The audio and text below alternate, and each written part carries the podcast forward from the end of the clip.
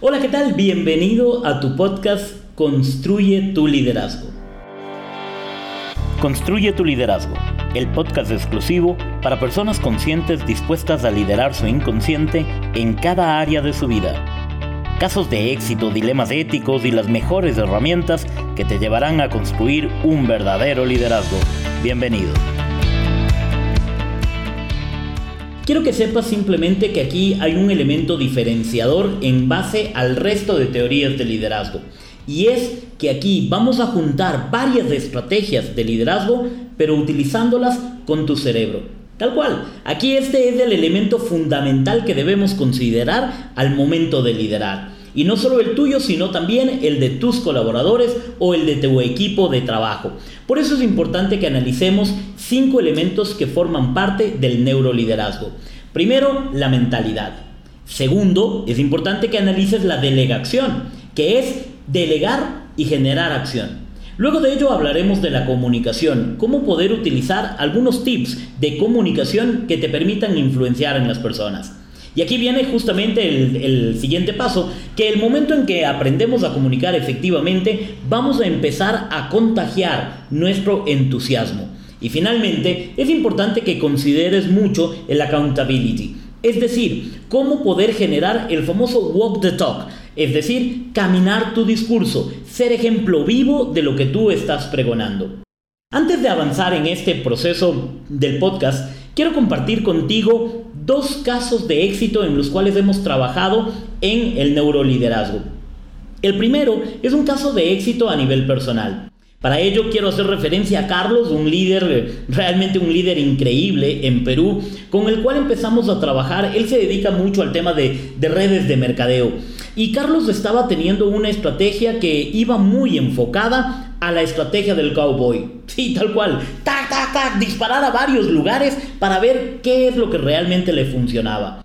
En ese momento, cuando conversábamos, le decía que él está desgastando muchísimo a su cerebro y que no está teniendo los resultados que desearía tener. Empezamos a trabajar con él primero en las creencias, a desarrollar su mentalidad, fuimos trabajando con él en su capacidad de delegar, es decir, apalancarse en su equipo de trabajo para luego, definitivamente a través de una comunicación espectacular, lograr entusiasmar a su equipo. ¿Para qué? Para ser ejemplo vivo de su liderazgo.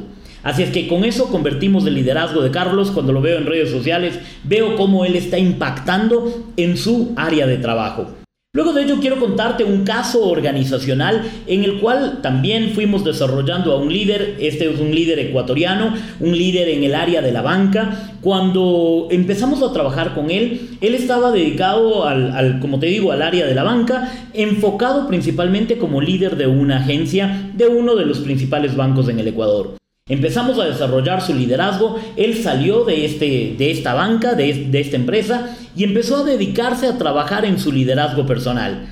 Tanto fue así que incluso llegó a gerenciar una empresa y está trabajando ahora en generar grandes cambios, retornando nuevamente al mundo bancario.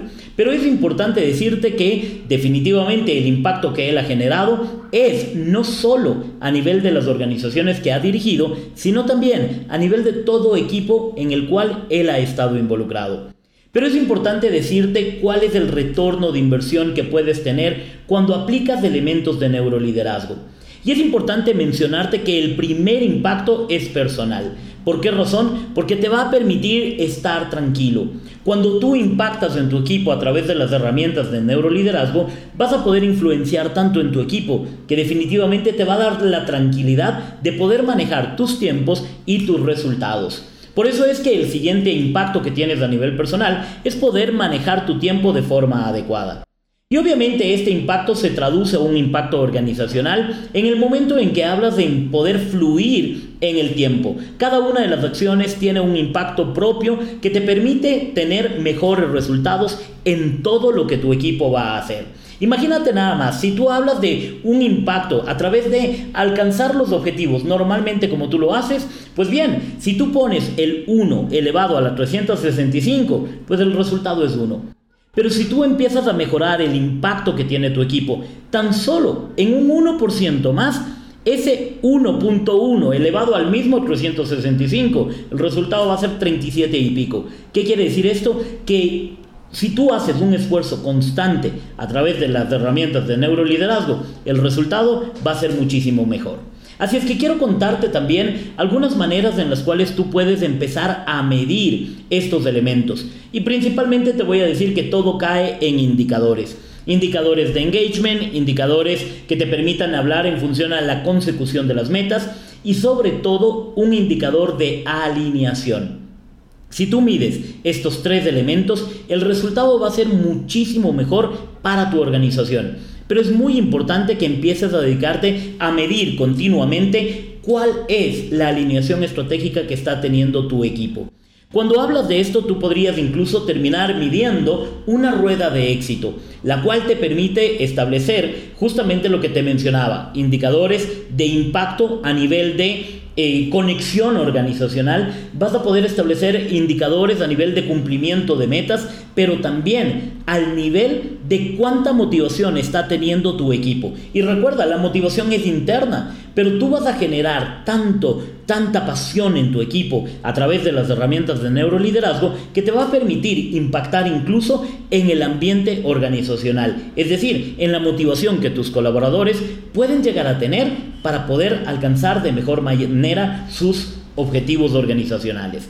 Pero vamos directamente al tema de la dosis. Es decir, quiero trabajar contigo en este momento algunos de estos siete, perdón, cinco elementos que forman parte del neuroliderazgo. Y por eso quiero decirte rápidamente, toma nota. Primero, trabaja en tu mentalidad. Para esto quiero invitarte a que revises incluso nuestro, nuestro contenido. En varios podcasts hablaremos de mentalidad y te daremos cómo poder medir y cómo poder cambiar la mentalidad de tu equipo a través de una dirección IP. Tal cual, cómo conectarte con tu equipo. Es importante que analicemos también, aparte de, la mentalidad, es importante que analicemos cuáles son los valores y cuáles son los hábitos que está teniendo tu equipo, por dónde se está fugando la energía de tu equipo. Todo esto hablamos en la parte de mentalidad.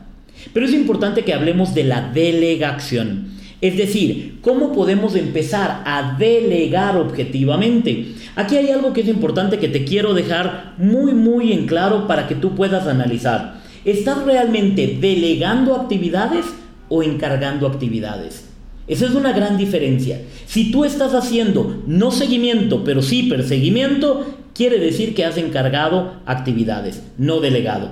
Y por eso en el neuroliderazgo es muy importante que empieces a delegar actividades para que tu gente empiece a desarrollar su habilidad de crecer en el negocio, de crecer en la actividad que está desarrollando, pero adicionalmente esto te va a permitir generar pulso en la organización para que tú puedas tener un ritmo increíble. Es importante también que analices cómo estás comunicando.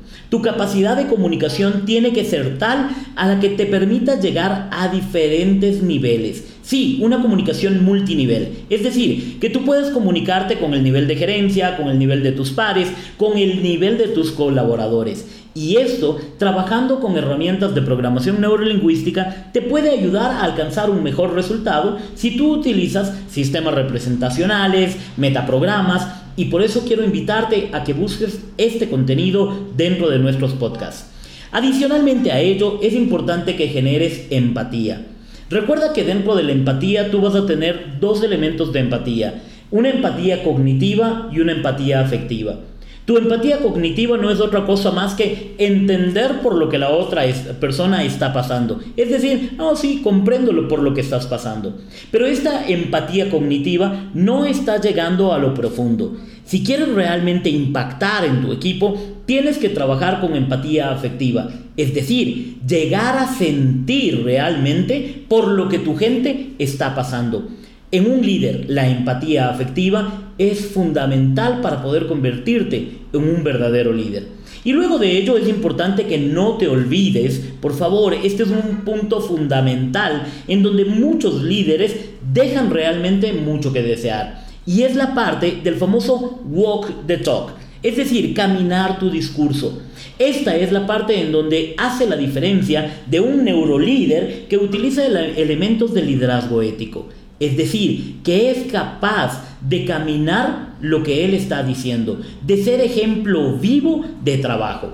Mira, en este podcast hemos querido darte algunos elementos fundamentales que los analices y si quieres profundizar, sigue buscando nuestro contenido en nuestras redes sociales, en nuestros podcasts, para que tú puedas profundizar cada uno de estos elementos y que te lleven a definitivamente construir tu liderazgo continuamente. Ahora bien, quiero dejarte con algo para que tú analices. Y es simplemente todos los dilemas éticos ante los cuales un neurolíder se puede ver enfrentado. Y aquí básicamente voy a decir una sola palabra, coherencia. Si es que tú eres de las personas que está siendo coherente entre lo que dice y lo que hace, pues definitivamente está siendo un neurolíder. ¿Por qué razón? Porque no le estás forzando a tu cerebro a hacer algo distinto de lo que está hablando. Pero esto exige muchísimo trabajo interior. Recuerda, una cosa es ser políticamente correcto y hacer lo que tengas que hacer por alcanzar el nivel de liderazgo. Pero otra cosa realmente es ser un verdadero líder. Hacer lo que tienes que hacer. Hacerlo de la forma correcta en el momento correcto. Espero que estas herramientas para construir tu liderazgo te hayan ayudado y definitivamente empieces a profundizar cada uno de estos temas para desarrollar tu habilidad de liderar.